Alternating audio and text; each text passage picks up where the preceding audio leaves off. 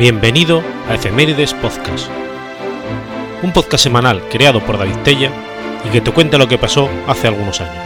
Episodio 290, semana del 5 al 11 de julio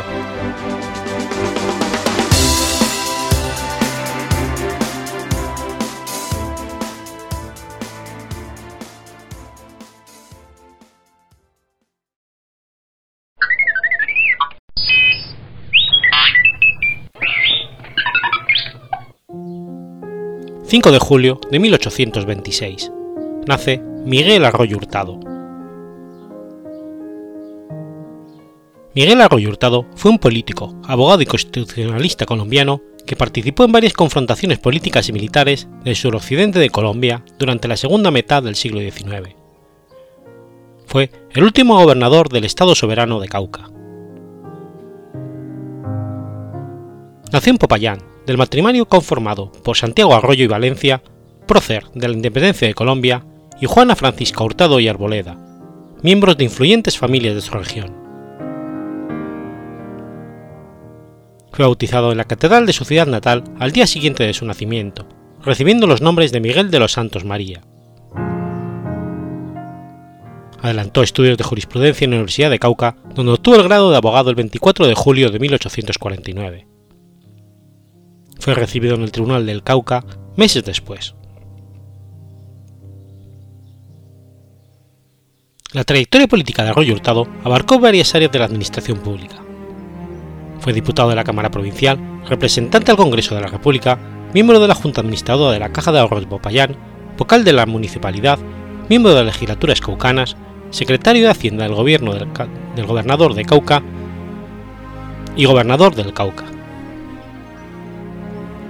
Durante su administración como gobernador, se concibió y dio inicio a la construcción de la Paraninfo de la Universidad de Cauca.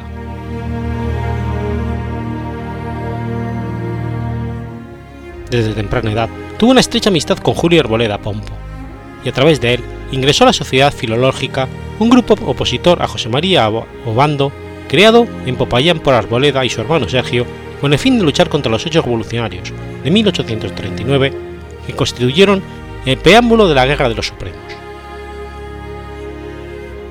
También perteneció a la Sociedad Popular Republicana, fundada en 1849 por los mismos hermanos Arboleda Pombo, en oposición a la Sociedad Democrática de Popayán y al gobernador liberal Manuel José Castrillón, con el propósito de frenar los principios antisociales y anticristianos, oponerse a los abusos de autoridad e impedir la imposición de un gobierno despótico o una dictadura. En estas sociedades, Arroyo compartió el ideario conservador con su hermano Enrique y con otros líderes políticos como Manuel Jesús Quijano, Vicente Cárdenas, Manuel María Luna, Zenón Pombo O'Donnell, Laureano Mosquera, Francisco José Chaus, Vicente Javier Arboleda, Manuel María Rebollo, Bartolomé Castillo, Joaquín Valencia y Simón Hurtado, entre otros. Al igual que la mayoría de sus copartidarios, Arroyo mantuvo una postura gobernista durante la Guerra de los Supremos. Se comprometió en la rebelión conservadora de 1851. Fue constitucionalista durante el golpe de José María Melo de 1854 y apoyó al gobierno de Mariano Ospina Rodríguez durante la rebelión de Tomás Cipriano de Mosquera y Arboleda.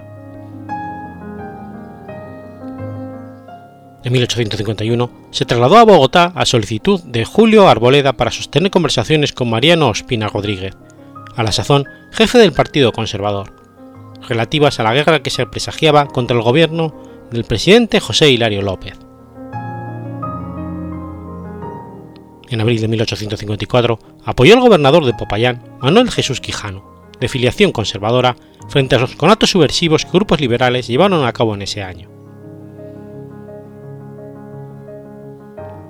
Junto con su hermano Enrique, formó parte del grupo de oficiales comandados por Pedro José Velasco y Valdés que lograron repeler las fuerzas rebeldes dirigidas por Francisco Solarte y Salvador Rojas, hasta derrotarlas en el Alto de los Robles el 15 de abril de 1854.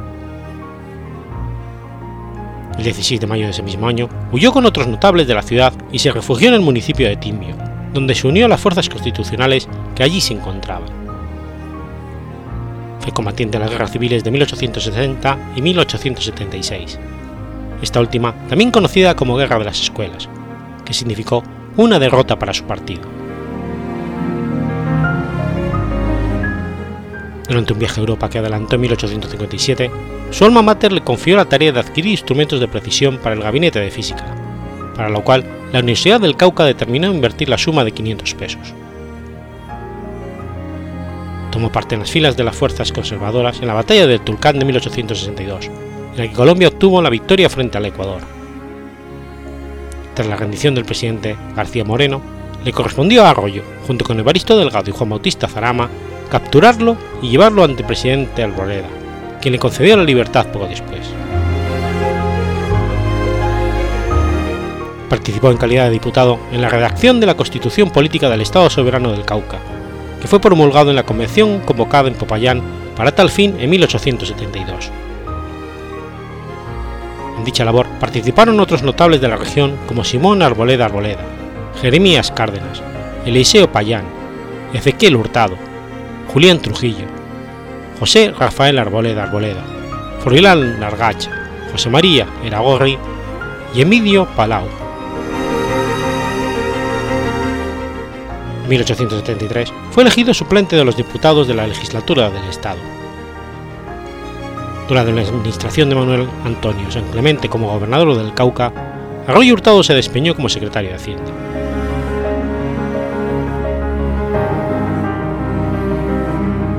ante la convulsa situación que reinaba en Colombia como producto de las guerras civiles y principalmente por su participación en la guerra federal al lado de Arboleda, tuvo que exiliarse en Quito con su familia entre el 1878 y 1892. Fecha esta última en que Arroyo regresó a Popayán para ocupar la gobernación del Cauca. Falleció en su ciudad natal en la madrugada del 20 de noviembre de 1892, a los 66 años de edad, cuando se desempeñaba como gobernador del Cauca, periodo en que este territorio es conocido en la historiografía colombiana como el Cauca Grande.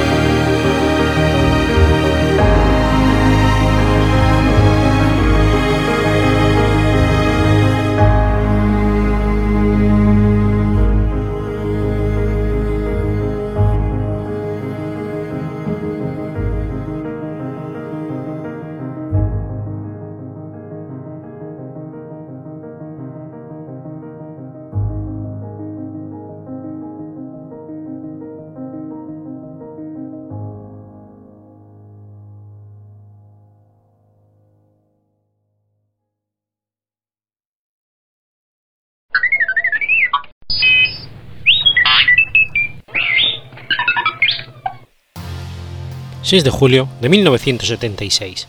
Sucede la masacre de Palomitas. Se conoce como masacre de Palomitas el hecho en el cual el 11 detenidos fueron sacados de una unidad penal en Salta, Argentina, y asesinados en un enfrentamiento fraguado en el paraje Palomitas, en el sur de la provincia de Salta, unos 50 kilómetros de la capital provincial.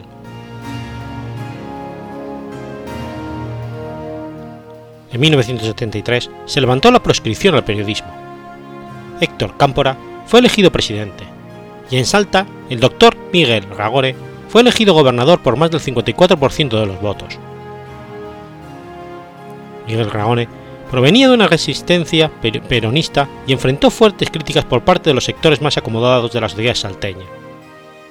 El credo tradicional y las parcialidades de la, la derecha del Partido Jurista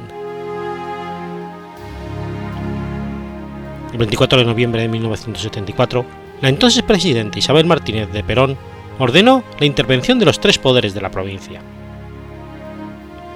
La medida se justificaba en la manifiesta ineficacia represiva frente a la acción perturbadora de fuerzas cuya actividad habían sido declarada al margen de la ley. Durante el año 1975, el Poder Ejecutivo Nacional emitió los llamados decretos de aniquilamiento cuyo objetivo era neutralizar y aniquilar el accionar de los elementos subversivos. Con el primero de estos decretos, dictado a principios de febrero de 1975, se inició en la provincia una etapa de detenciones y encarcelamientos de militares sociales o personas sospechosas de pertenencia a movimientos de izquierda. El 11 de marzo de 1976, el exgobernador Miguel Ragone es secuestrado en vía pública, a horas de la mañana. Permanecía desaparecido. El 24 de marzo del 76 se produce el golpe de Estado que instala la dictadura autodenominada Proceso de Reorganización Nacional. Carlos Alberto Murjal, entonces coronel del ejército argentino, se posiciona como la máxima autoridad de la provincia de Salta. 5 de julio de 76, el entonces coronel Carlos Alberto Murjol remitió al juez federal de Salta un listado con nombres de nueve personas detenidas en el penal de Villa Las Rosas que serían trasladadas a la provincia de Córdoba. El día siguiente, el mismo coronel envía al director de institutos penales el listado con los nombres de 11 detenidos, para que sean preparados para su traslado. Al anochecer del 6 de julio del 76, personal del ejército retiró del penal a los 11 detenidos, en un operativo que incluyó efectivos de las policías provincial y federal con el apoyo del personal de servicio penitenciario. Se había ordenado no registrar en los libros de cárcel la salida de estos presos y retirar de los lugares de acceso a todo el personal subalterno, dejando solo personal de custodia en los puestos de vigilancia de los muros del penal. Los efectivos del servicio penitenciario que prestaban servicios en el penal testificaron acerca de lo sucedido la orden emitida por Mulhall, archivada dentro de la documentación del penal, fue integrada como elemento de prueba al expediente judicial. Los detenidos fueron subidos a un camión que se trasladó hasta Palomitas, un paraje despoblado sobre la Ruta 34, unos 50 kilómetros al sur de la capital de Salta. Allí fueron puestos en fila y ejecutados, entre las 10 y las 10 y media de la noche del mismo día. Tras la ejecución, se modificó la escena a fin de fraguar una situación de enfrentamiento. Los cuerpos fueron dinamitados y se eliminó toda la documentación de la cercana policía policial. Masacre es un término utilizado para referirse a un tipo de asesinato, habitualmente de varias personas caracterizado por la indefensión de las víctimas. Aunque el término de masacre es impreciso en sus alcances, suele aplicarse a situaciones en las que existe una gran desigualdad de poder entre víctimas y victimarios, y los asesinatos se presentan como crueles, alevosos e innecesarios. En el comunicado de Mulhall a la Justicia Federal, fechado el 11 de julio de 76, se detalla la nómina del personal subversivo muerto y prófugo. Alberto Sumón Sabransky, nacido en la ciudad de San Miguel de Tucumán el 31 de julio del 47, detenido en el Pinal de la Villa Las Rosas desde el 17 de febrero del 75. Leonardo Benjamín Ávila, nacido en la ciudad de Salta el 22 de julio del 38, detenido en el penal de Villa Las Rosas desde junio del 75. Raquel Celia Leonard de Ávila, nacida en la ciudad de Salta el 22 de julio del 43, detenida en el, en el penal de Villa Las Rosas desde el 22 de junio del 75. Rodolfo Pedro Uschinger, nacido en la ciudad de Rosario el 31 de julio del 47, detenido en el penal de Villa Las Rosas desde marzo del 75.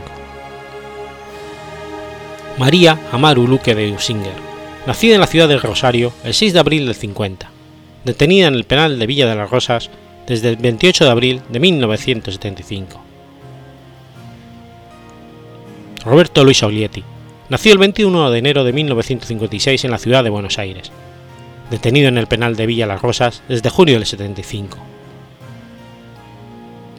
Pablo Eliseo Huetes, nacido en Ciudad de Salta el 2 de febrero del 29, detenido inicialmente en la delegación de la Policía Federal de Salta el 2 de noviembre del 75. En el acta de defunción figura que su fallecimiento se produjo en el departamento Trancas, en la provincia de Tucumán. José Víctor Póvolo, nacido en la provincia de Salta el 28 de julio del 47, detenido en el penal de Villa de las Rosas desde junio del 75. En el acta de defunción figura que su fallecimiento se produjo en el departamento de Trancas, provincia de Tucumán. María del Carmen Alonso de Fernández, nacida en la provincia de Yuyuy el 17 de julio del 37, detenida en el penal de Villa de las Rosas desde mayo del 75. En el acta de defunción figura que su fallecimiento se produjo en el departamento de Trancas, provincia de Tucumán. Jorge Ernesto Tur Yapur, nacido en la ciudad de San Salvador de Yuyuy el 8 de julio del 44. Detenido en la jefatura de policía de la ciudad de San Salvador de Yuyuy desde el 28 de mayo del 76. En el acta de defunción figura que su fallecimiento se produjo en el departamento de Trancas, provincia de Tucumán. Evangelina Bota de Linares Sonalcolay, nacida en la ciudad de Rosario el 20 de julio del 46 detenida en el Peñal de Villa de las Rosas desde el 17 de junio del 75. Georgina Gabriela Droz, nacida en la ciudad de Santa Fe el 26 de junio del 41, detenida en la ciudad de San Miguel de Tucumán desde marzo del 75.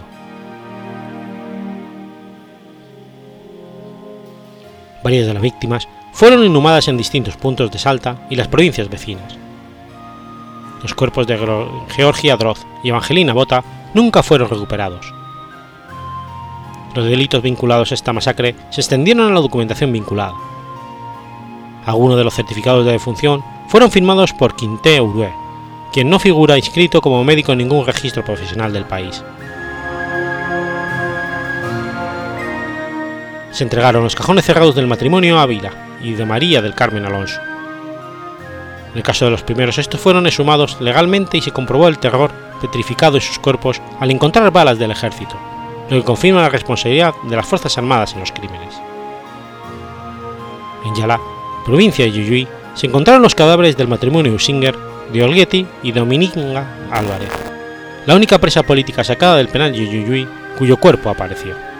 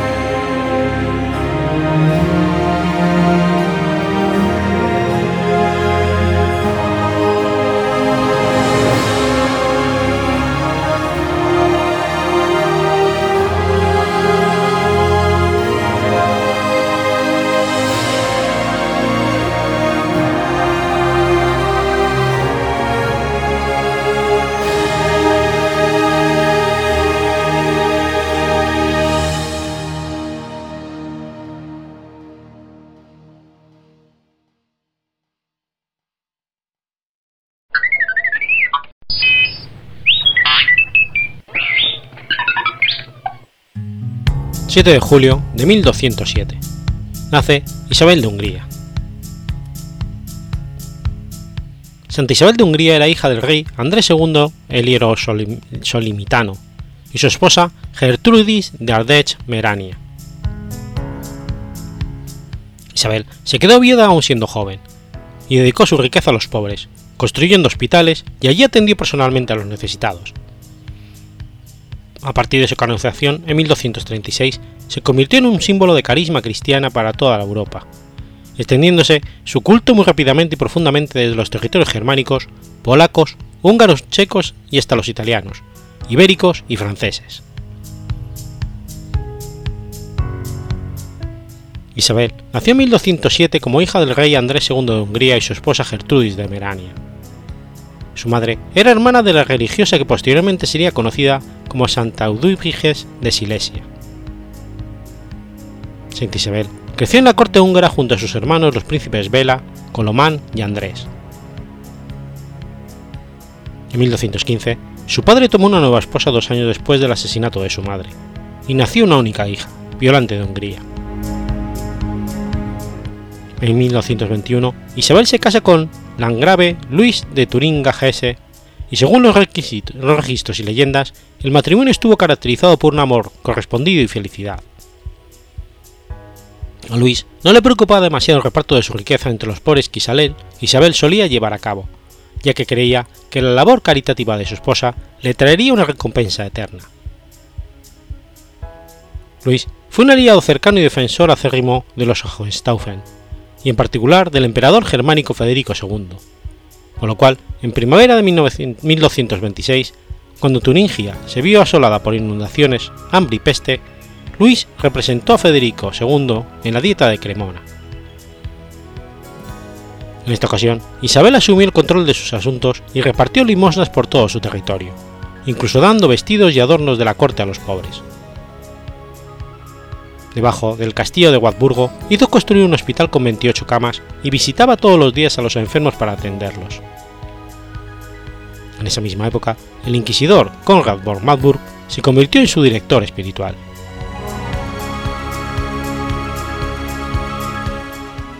La vida de Isabel cambió radicalmente cuando Luis murió a causa de la plaga el 11 de septiembre de 1227 en Algaba, España, cuando se dirigía a unirse a la Sexta Cruzada conducida por Federico II. Pocos días después, el 29 de septiembre, Santa Isabel dio a luz a una hija, la beata Gertrudis de la cual fue enviada a un claustro de monjas promostrantenses junto a Bedlar, donde fue criada como religiosa y murió a una edad avanzada como abadesa en 1300. Isabel murió en Marburgo, bien debido a agotamiento físico o a una enfermedad, cuando contaba solo con 24 años de edad. Fue canonizada por el Papa Gregorio IX en 1235, hallándose presente en la ceremonia el propio emperador Federico II Hohenstaufen. El día de Pentecostés del año 1235, durante la ceremonia de canonización, se la llamó la mujer más grande de la Edad Media alemana. Su cuerpo se colocó sobre un magnífico altar dorado en la iglesia de Santa Isabel, en Malburgo. Ahora es una iglesia protestante, pero cuenta con espacios reservados a la fe católica. Marburgo se convirtió en el centro de la orden teutónica que adoptó a Santa Isabel como su segunda patrona. La orden permaneció en Marburgo hasta que Napoleón I de Francia la disolvió en 1803. El culto a Santa Isabel se extendió muy rápidamente justo después de su canonización, adoptándose en territorios germánicos, húngaros, polacos y checos. El nombre de Isabel cobró enorme popularidad tras esto en los territorios ibéricos, tras el matrimonio de Vilante de Hungría y Jaime I de Aragón, se convirtió en uno de los nombres españoles más tradicionales entre la monarquía y la gente común por igual. Después del matrimonio de la princesa María con Carlos II de Nápoles y Sicilia en 1270, el culto de Santa Isabel se extendió igualmente por gran fuerza a los territorios italianos, quedando numerosos frescos sobre el ciclo de leyendas como el del Domo de Santa María Donna Regina Nuova casi inmediatamente después de su muerte, Santa Isabel pasó a ser una de las santa patrona de la Orden de los Caballeros Teutónicos junto a la Virgen María y San Jorge. También es patrona del orden franciscana seglar junto con San Luis, rey de Francia.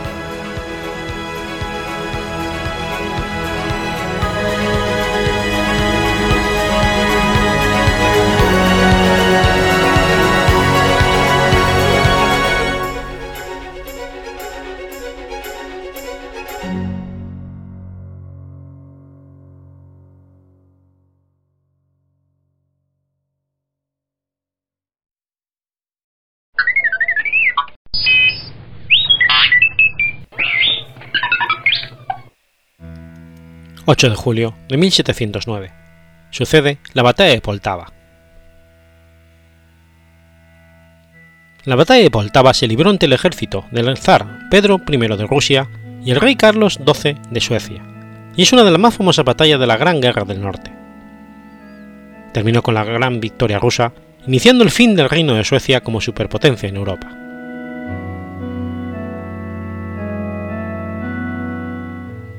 Después de la victoria de 1700, Rusia y Dinamarca cayeron como potencias militares, pero a Carlos XII le fue imposible finalizar la guerra ocho años antes de lo que hubiera podido llegar a acordar la paz con Sajonia y Polonia. Durante ese tiempo, Pedro I reorganizó y armó un gran moderno ejército, basándose en una infantería entrenada al modo occidental en el uso de armas, logrando una paralizante victoria en Livonia. Fundó además la ciudad de San Petersburgo. Como represalia, Carlos XII ordena un golpe fatal al corazón de Rusia con un ataque directo a Moscú. En 1708, Carlos XII penetra en Rusia a la cabeza de un gran ejército. El ejército del zar rehusó entablar un combate directo y en vez de eso adoptó la táctica de tierra quemada. El verano era frío y húmedo, con dificultades para abastecerse. El avance de Carlos XII dependía de una columna de abastecimiento y apoyo al mando del general Adam Ludwig Levenhaupt. Esta consistía en unos refuerzos de 11.000 hombres, 16 cañones de artillería, numerosas cabezas de ganado para alimentación de la tropa y miles de carros que integraban el tren de bagajes. Las pésimas condiciones de las comunicaciones durante la primavera y el principio del verano en la llanura rusa, estación en la que se produce el deshielo combinado con las lluvias, hicieron intransitables los caminos y ralentizaron enormemente la marcha de la columna. Sin comunicación directa entre las dos fuerzas, el rey Carlos XII aguardó la llegada de Lewenhaupt a unos 130 kilómetros, pero desconociendo la distancia que le separaba de la columna de abastecimiento, la paciencia del soberano sueco se colmó y decidió dirigirse al sur, hacia Ucrania, donde encontraría nuevos abastecimientos y un mejor clima. Ucrania, bajo el mando de Iván Mazepa, había estado en conversaciones con Carlos XII y en ese punto sería un fiel aliado de los suecos, de los que esperaba apoyo para lograr independizarse de Rusia. El general Lauenhaupt, una vez cancelado el punto de reunión inicial cercano a Moscú, se dirigió también hacia Ucrania en busca de las fuerzas del rey sueco. En el vado del río Sov, en las proximidades de una pequeña aldea, fue atacado por un destacamento ruso fuerzas resistieron el hostigamiento de los rusos, pero sus oficiales y soldados quedaron sorprendidos por el hecho de que el reformado ejército ruso les mostraba una nueva capacidad para enfrentar una lucha con posibilidad de victoria. Lewenhaupt decidió reunirse a toda prisa con las tropas de Carlos XII, abandonando los cañones, ganado y el resto de las provisiones, lo que ocasionó un motín entre sus tropas y la deserción de 4.000 hombres. Apoderándose del halcón abandonado, los soldados se emborracharon y Lewenhaupt se vio forzado a abandonar a cerca de mil hombres bebidos en los bosques. Para el 19 de octubre, momento en que finalmente alcanzaron a Carlos XII, la fuerza principal sueca había perdido los abastecimientos y solamente quedaban 6.000 hombres. Mientras tanto, Carlos XII había reanudado su avance, pero su ejército se había reducido a casi la mitad, debido al hambre, congelaciones, enfermedades y otros efectos climatológicos. El clima húmedo había afectado también seriamente las reservas de pólvora. Su artillería estaba prácticamente fuera de combate, debido a la carencia de munición. No obstante, con sus menguadas fuerzas y artillería, la siguiente acción de Carlos XII fue poner sitio a la fortaleza de Voltava en el río de Volska, en Ucrania, Pedro I, con el fin de contrarrestar el sitio de Poltava, organizó una gran fuerza para protegerla y fijó con gran rapidez una línea defensiva doble. Con esta defensa táctica, las fuerzas suecas quedaron confinadas entre los muros de la fortaleza y las líneas rusas envolventes.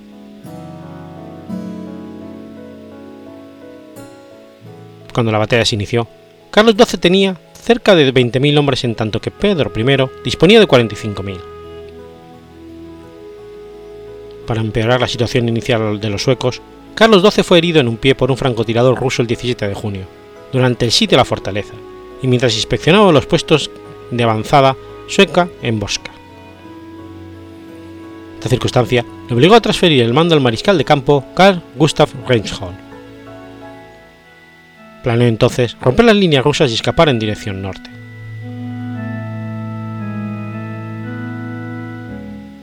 La batalla comenzó a las 3.45 de la madrugada del 28 de junio, antes del amanecer, con el avance de las tropas suecas contra las líneas fortificadas rusas planteamiento inicial de la acción ofensiva fue el modo tradicional, con los suecos mejor adiestrados atacando el flanco izquierdo y el centro de los rusos y conquistando algunas posiciones defensivas rusas. Los suecos parecían inicialmente poseer la ventaja, pero esta fue anulada rápidamente. Para el amanecer, el día estaba ya muy cálido y húmedo, con el sol oscurecido por el humo de los cañones y el fuego de los mosquetes. Pedro I tenía un número considerablemente superior de soldados de infantería, lo que le permitió que mientras atacaba las fuerzas suecas con fuego graneado de artillería, numerosas unidades de infantes, que alcanzaban los 25.000 hombres, reforzaron el centro. Estas unidades se desplegaron aproximadamente a las 9 de la mañana, en el exterior de la fortificación, y tuvieron el apoyo de 73 cañones pesados. La infantería sueca comandada por el general Lauenhaupt intentó atacar a la infantería rusa que tenía al frente. Pero el avance sueco pronto vaciló, y las pobres comunicaciones entre las líneas condujeron a una desorientación adicional entre las unidades suecas. Para empeorar las cosas, otra sección sueca, comandada por el general Ross, quedó aislada en las trincheras defensivas rusas cuando una columna de cerca de 4.000 refuerzos rusos volvieron a ocupar las posiciones fortificadas, atrapando a Ross y su fuerza de 2.600 hombres con más de mil bajas y con poca munición, Ross fue forzado a rendirse. Al norte, el ataque sueco se debilitó cuando un contraataque ruso, comenzando a las 10 y 10 con una fuerza de caballería comandada por el general Mersikov, que atacó el flanco derecho sueco aislando a la infantería sueca. Esta quedó frente a la infantería rusa del centro, comandada por Pedro I en persona. A las diez y media, otra sección de caballería rusa comandada por el general Bauer atacó el flanco y la retaguardia izquierda suecas, rompiendo sus líneas en 15 minutos. Viendo la derrota de su ejército, Carlos XII ordena la retirada a las 11 de la mañana. Al mediodía, la batalla, la batalla había concluido, pues la caballería rusa había reagrupado a sus extraviados en el campo de la batalla y había vuelto a sus propias líneas. Carlos XII reunió entonces el resto de sus tropas y el tren del bagaje, y se retiró al sur un poco más tarde el mismo día, abandonando el sitio de Poltava. Los rusos persiguieron a los suecos que se dirigían al, reino, al río Dnieper, logrando tres días más tarde la rendición en Pervolachna, el día 1 de julio. Carlos XII logró atravesar el río Prut, junto con su guardia personal y algunos altos oficiales, dirigiéndose luego a la ciudad de Bender en el Imperio Otomano, donde encontró refugio.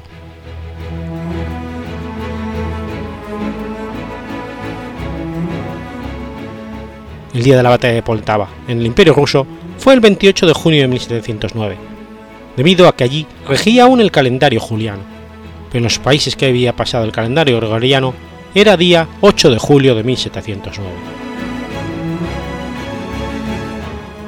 Casi todo el ejército sueco que sobrevivió, cuyos números llegaron a miles, capituló en Peresolpa el 11 de julio de 1709. Los prisioneros fueron puestos a trabajar en la construcción de la nueva ciudad de San Petersburgo. A Carlos y Miecepa se les permitió escapar con aproximadamente 1.500 hombres a Benderi, Moldavia, que en ese momento estaba controlada por el Imperio Otomano. Carlos pasó cinco años exiliado allí antes de poder volver a Suecia.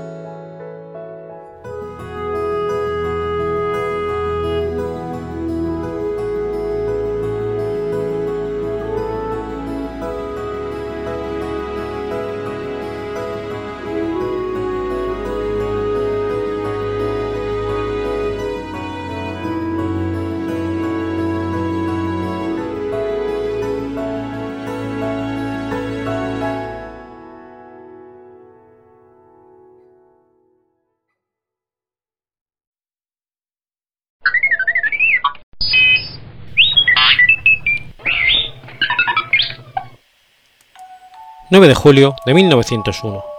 Nace Barbara Hamilton. Mary Barbara Hamilton Carland fue una de las más exitosas escritoras inglesas que escribió 793 novelas románticas. Era una celebridad que aparecía con frecuencia en eventos televisivos, vestía de color rosa y hablando del amor, la salud y los problemas sociales. Barbara nació en Kings Norton, Lancaster, Inglaterra, y se crió en Edgbaston, Birmingham, como única hija de un oficial de la Armada Británica, el mayor Bertrand Cartland, y de su esposa Mary Hamilton Scoville. Su familia era de clase media. Su abuelo, James Cartland, se suicidó. Su padre murió en una batalla en Flandes, Bélgica, durante la Primera Guerra Mundial. Su enérgica madre abrió una tienda de ropa para mantener a Bárbara y sus dos hermanos, Anthony y Roland, ambos muertos en batalla en 1940 durante la Segunda Guerra Mundial.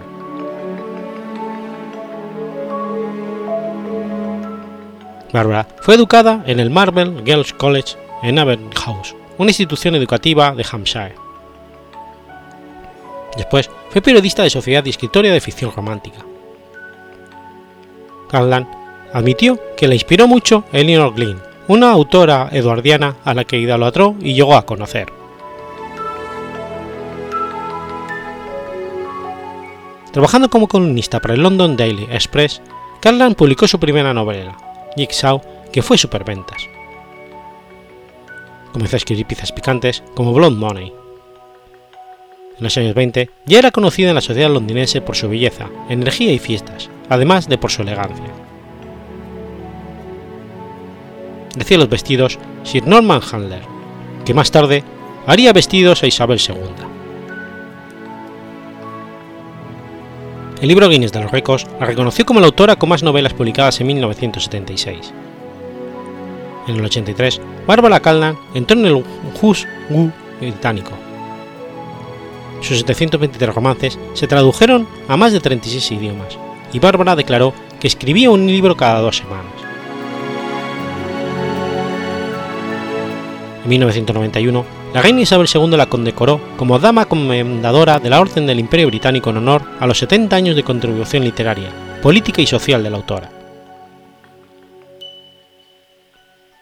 Se convirtió en estrella mediática en los años 90, presentándose en televisión con sus vestidos rosas y sombreros de plumas, hablando del amor, matrimonio, la política y la religión, la salud y la moda era públicamente contraria a la eliminación de la oración en las escuelas estatales y criticaba la infidelidad y el divorcio, así como el sexo antes del matrimonio.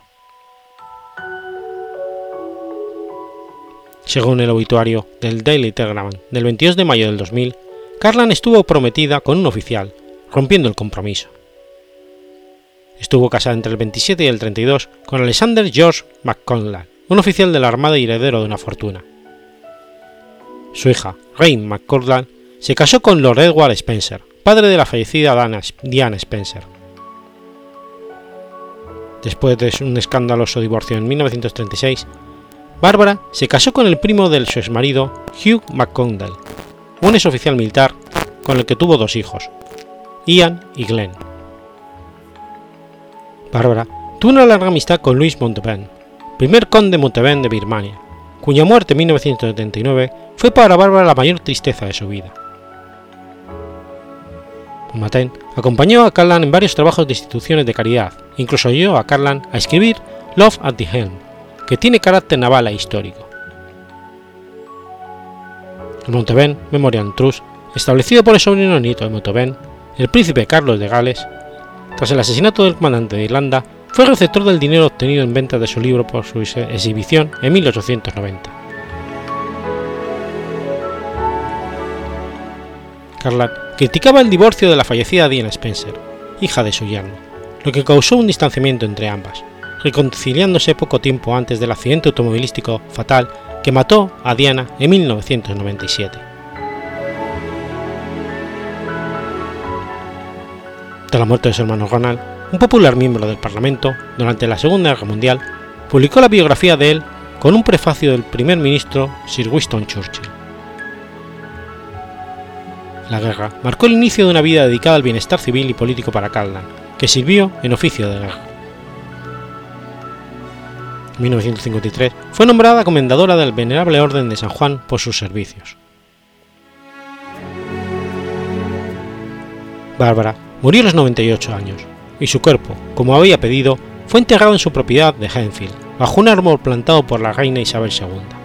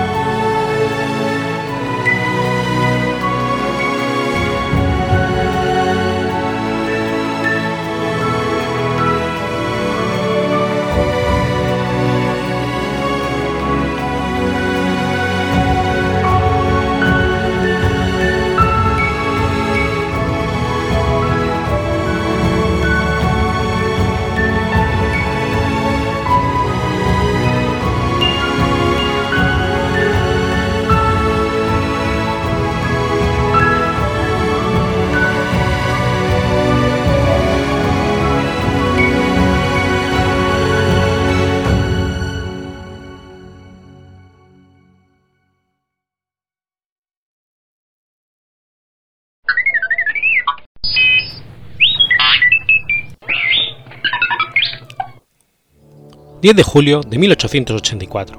Muere Paul Morphy. Paul Charles Morphy fue un jugador de ajedrez estadounidense. Se le considera uno de los más grandes ajedrecistas de todos los tiempos y a la vez campeón mundial, aunque ese título no existía oficialmente en su época. Fue llamado el orgullo y la tristeza del ajedrez, porque tenía una breve y brillante carrera, pero se retiró del juego cuando aún era joven. Murphy nació en Nueva Orleans, Luisiana, en una familia prominente y adinerada. Su padre, Alonso Michael Murphy, quien había vivido unos años en España y tenía la nacionalidad española, sirvió como legislador en el estado de Luisiana, procurador general y justicia de la Corte Suprema. Su madre, Louise Therese Felicité Tercide Le Carpentier, fue la musicalmente talentosa hija de una distinguida familia criolla. Murphy creció en un ambiente cortesano y cultural en el que el ajedrez y la música eran los elementos típicos de una reunión familiar. Según su tío, Ernest Murphy, nadie enseñó a Murphy a jugar al ajedrez. Murphy aprendió por su cuenta como niño a base de la observación. Tras mirar silenciosamente una partida larguísima entre Ernest y Alonso, que habían abandonado como empate, el joven Paul lo sorprendió declarando que Ernest debería haber ganado. Su padre y su tío no se habían dado cuenta de que Paul siquiera conocía las reglas del juego, y mucho menos la estrategia. Quedaron más sorprendidos aún cuando Paul probó su teoría volviendo a poner las piezas y demostrando la victoria que se le había pasado a su tío. Tras este episodio, la familia de Murphy lo reconoció como un talento precoz y le animó a jugar en las reuniones familiares y club de ajedrez de la ciudad. Antes de los 9 años de edad, era considerado uno de los mejores jugadores de Nueva Orleans. En 1846, el famoso general Winfield Scott visitó la ciudad y avisó a sus anfitriones que deseaba una noche de ajedrez con un experto jugador local. El ajedrez era un pasatiempo ocasional de Scott. Disfrutaba del juego y se consideraba un ajedrecista formidable. Después de cenar, se pusieron las piezas y le presentaron a su oponente, el pequeño Paul. Principio Scott pensó que se estaban burlando de él, pero accedió a jugar al asegurarse de que el niño era un auténtico prodigio, bastante capaz de poner a prueba sus habilidades. Murphy le venció dos veces, la segunda vez anunciando un jaque mate forzado en seis jugadas. Como dos derrotas contra un niño era todo lo que podía soportar el ego de General Scott, declinó seguir jugando y se retiró para la noche. Nunca volvió a jugar contra Murphy.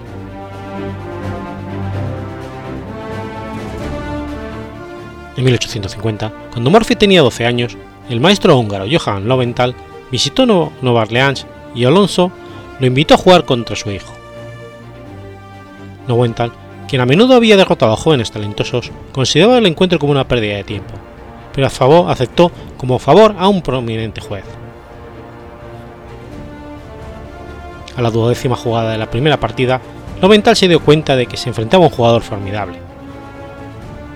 Tras cada jugada impresionante del niño, las cejas de Loventhal se alzaban de una manera que Ernest Murphy descubrió como cómica. Loventhal jugó tres partidas con Murphy durante su tiempo en Nueva Orleans, cosechando dos derrotas y un empate. Durante los siguientes años, Murphy no jugó mucho al ajedrez. Estudiando diligentemente, se graduó en el Spring Hill College de Mobile, Alabama, en 1854. Se quedó allí un año más, estudiando matemáticas y filosofía. Estudió Derecho en la Universidad de Louisiana. Se decía que durante sus estudios memorizó todo el libro de códigos y leyes de Louisiana. Como no tenía la edad suficiente para practicar derecho, Murphy volvió al ajedrez. Recibió una invitación para participar en el primer Congreso estadounidense de ajedrez que se celebraría en Nueva York desde el 6 de octubre al 10 de noviembre del 57. Al principio lo declinó, pero animado por su tío, cambió de opinión y decidió participar. Venció a todos sus rivales, incluyendo a James Thompson, Alexander Met y dos maestros alemanes, Theodor Lichtenheim y Louis Paunzer. Murphy se proclamó campeón de ajedrez de los Estados Unidos, pero no se vio afectado por su repentina fama. Según el número de diciembre de 1857 de Chess Monthly, se ha ganado el cariño de todos sus conocidos por su buena disposición, su modestia y cortesía caballerosa. En otoño de ese año, quedándose en Nueva York, Murphy jugó 261 partidas, tanto regulares como handicap. El resultado de las partidas regulares fue de 87 victorias, 8 empates y 5 derrotas. Desde el principio, las ideas de Murphy fueron subestimadas por la comunidad de ajedrez europea. Por su juventud y la escasa reputación del ajedrez estadounidense, la opinión sobre Murphy en Europa no era tan alta como en los Estados Unidos. Debido a su resultado en el Congreso de Ajedrez, muchos estadounidenses se sentían seguros de que tenían un jugador suficientemente hábil para retar a los mejores jugadores de Europa, y que él debía ser apoyado por la Asociación de Ajedrez estadounidense. Desafiaron a todos los jugadores de Europa que fueran a Nueva York para disputar un partido contra Murphy, pero la opinión en Europa era que el americano debería viajar al continente para retar a los campeones establecidos del viejo mundo, y no al revés. El Q de ajedrez de Nueva Orleans determinó retar directamente al campeón Howard Stoughton de Inglaterra. Stoughton declinó la oferta de viajar a Estados Unidos, escribiendo en The Illustrated London News que no era posible llegar a América y que Murphy debería ir a Europa si quería retar a Stoughton y los otros jugadores del continente. Al final, Murphy se dio cuenta que si quería demostrar sus habilidades al mundo, tendría que hacer el viaje a Europa. En 1858, Murphy llegó a Inglaterra y trató varias veces de fijar un encuentro contra Stoughton, pero el campeón no parecía tan ansioso por jugar como lo había estado cuando Murphy se encontraba en América. Dio excusa tras excusa por no concertar una fecha, y al fin Murphy se rindió y se dirigió a Francia a buscar otros oponentes. El encuentro contra Stoughton nunca tendría lugar. En el café de la Residencia de París, el epicentro del ajedrez francés, Morphy derrotó al alemán Daniel Hardy, uno de los maestros más conocidos de la ciudad. Durante su estancia en París, Morphy sufrió un ataque de gripe. De acuerdo con la sabiduría médica establecida por los conocimientos médicos de la época, fue tratado con sanguijuelas y perdió una gran cantidad de sangre. A pesar de estar demasiado débil para ponerse en pie, Murphy insistió en continuar su partida contra el alemán Adolf Andersen, considerado por muchos el mejor jugador de Europa. El match entre Murphy y Andersen tuvo lugar el 20 de diciembre y el 28 de diciembre de 1858, cuando Murphy tenía 21 años de edad. Pese a esta enfermedad, Murphy triunfó fácilmente con este resultado: 7 victorias, 2 derrotas y 2 empates. Preguntando sobre su derrota, Anderson afirmó que no estaba en forma, pero también reconoció que Murphy era el mejor jugador que había ganado justamente.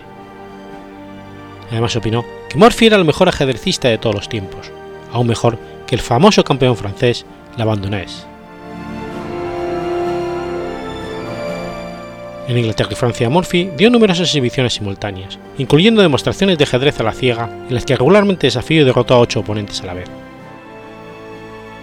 En la Ópera de París, Murphy jugó una partida informal contra el duque de Brunswick y el conde Unsonhua, que se convertiría en la partida más famosa. Al regresar a América, los elogios continuaron mientras Murphy recorría las grandes ciudades camino a Nueva Orleans.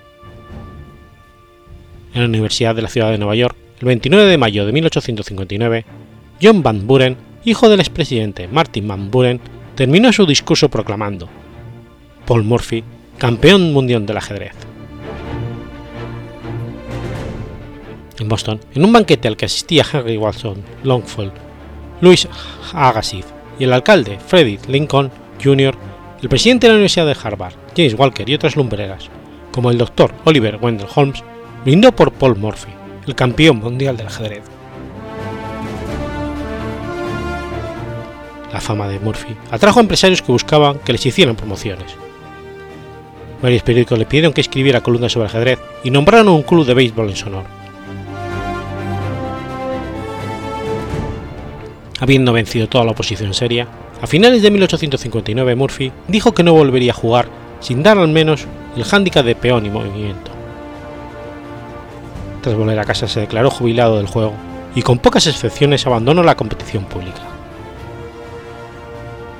Su naciente carrera de Derecho fue interrumpida en 1861 por el arranque de la Guerra de Secesión. Su hermano Edward se había sumado al ejército de la Confederación, mientras su madre y sus hermanas emigraron a París. El servicio de Murphy en la guerra es una zona gris en la historia de su vida. Su biógrafo, David Lawson, dice que podría ser que formara parte del personal de Beauregard. Lawson también relata una historia de un, residente de Richmond en 1861 que describe a Murphy como oficial de personal de Vanguard. Durante la guerra vivió en Nueva Orleans y en el extranjero, pasando tiempo en La Habana. Murphy nunca logró tener éxito como abogado. Sus intentos de abrir un despacho fracasaron. Cuando tenía visitantes, invariablemente quería hablar de ajedrez, no de sus asuntos legales. Económicamente seguro, gracias a la fortuna de su familia, Murphy esencialmente pasó el resto de su vida ocioso. Sus admiradores nunca dejaron de pedirle que volviera al ajedrez, pero lo rechazó. En general, su vida se rigió por una incomprensión y un completo mental y un complejo mental que lo frenó en todo lo que buscó. Su afán de mejorarse lo volvió retraído tan joven, como cualquier hombre genial le suele suceder y esto es porque no son capaces de adaptarse a su entorno, en especial el social y sus repercusiones de búsqueda que lo pudiese satisfacer. Olvidado y oculto, sería la leyenda recordada como el artista del ajedrez de todos los tiempos. De acuerdo con el sentimiento predominante del tiempo, Murphy considera el ajedrez como una actividad de aficionados, no una ocupación seria. Los profesionales del ajedrez eran vistos como jugadores, pasarían décadas antes de que llegase la era del ajedrecista profesional.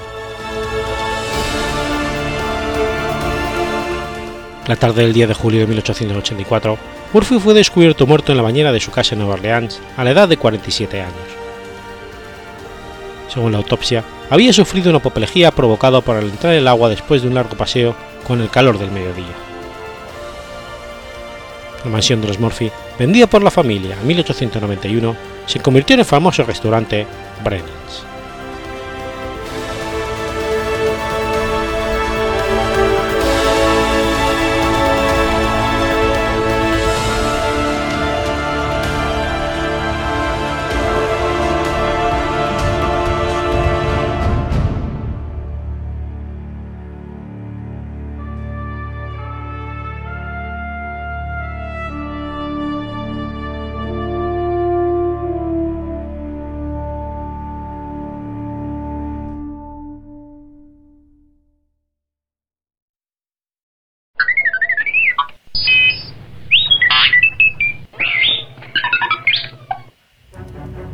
11 de julio del 969.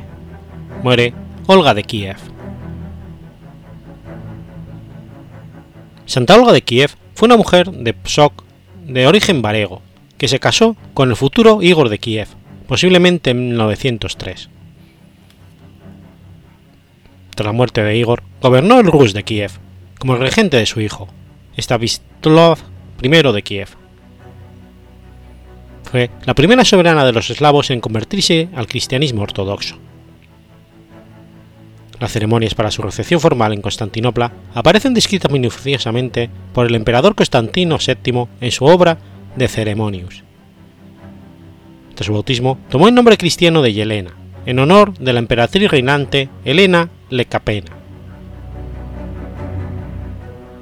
Olga fue la primera persona del pueblo ruso en ser proclamada santa gracias a sus esfuerzos por la propagación del cristianismo en su país. Logró, sin embargo, convertir a su hijo, Stavislav I de Kiev, por lo que la tarea de hacer del cristianismo la religión del Estado la cumpliría su nieto y pupilo, San Vladimiro I de Kiev.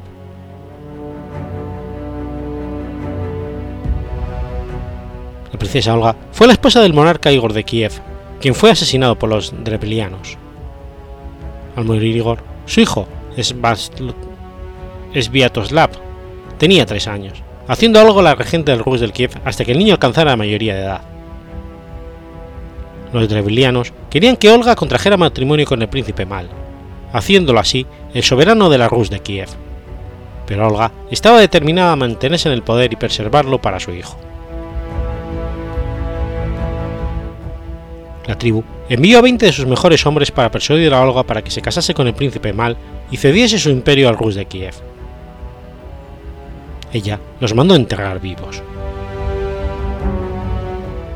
Más tarde, envió un mensaje al príncipe Mal aceptando la propuesta, pero requiriendo que la acompañase los hombres de Blianos más distinguidos en su viaje a fin de que su pueblo aceptase la oferta de matrimonio.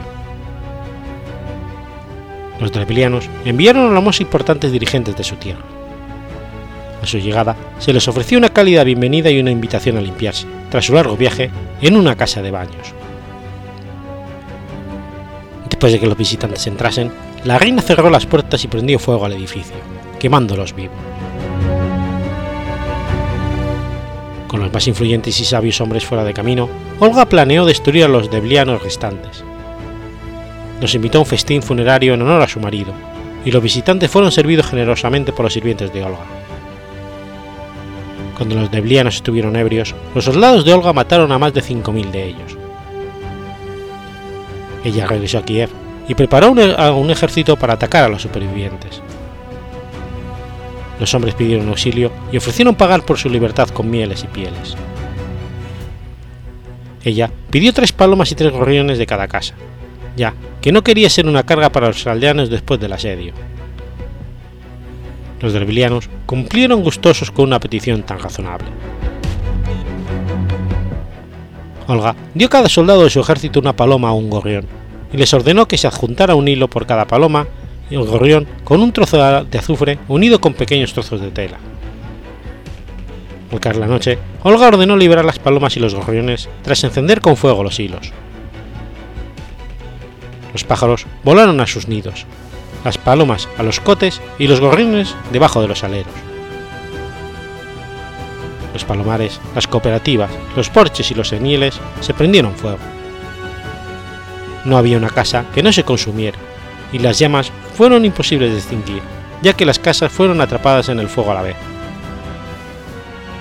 Las personas huyeron de la ciudad y Olga ordenó a sus soldados la captura. Así que tomó la ciudad, la quemó y capturó a los ancianos de esta. Otros cautivos fueron asesinados, mientras que algunos fueron enterrados, entregados como esclavos a sus seguidores. Dejó vivir a los restantes, que pagaron el tributo que ella exigía.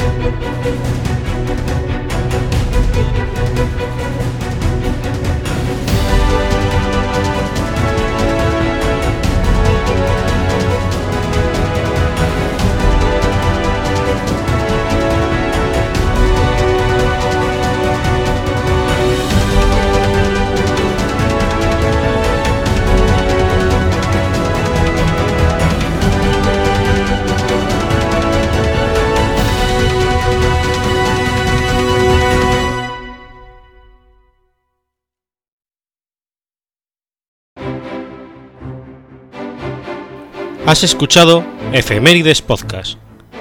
Si quieres ponerte en contacto conmigo, puedes hacerlo por Twitter a la cuenta arroba efemeridespod o mi cuenta personal, arroba telladavid, o por correo electrónico a la dirección efemeridespod.gmail.com. También puedes visitar la página web efemeridespodcast.es. Y recuerda que puedes suscribirte por iTunes y por iBox, y tienes un episodio nuevo cada lunes.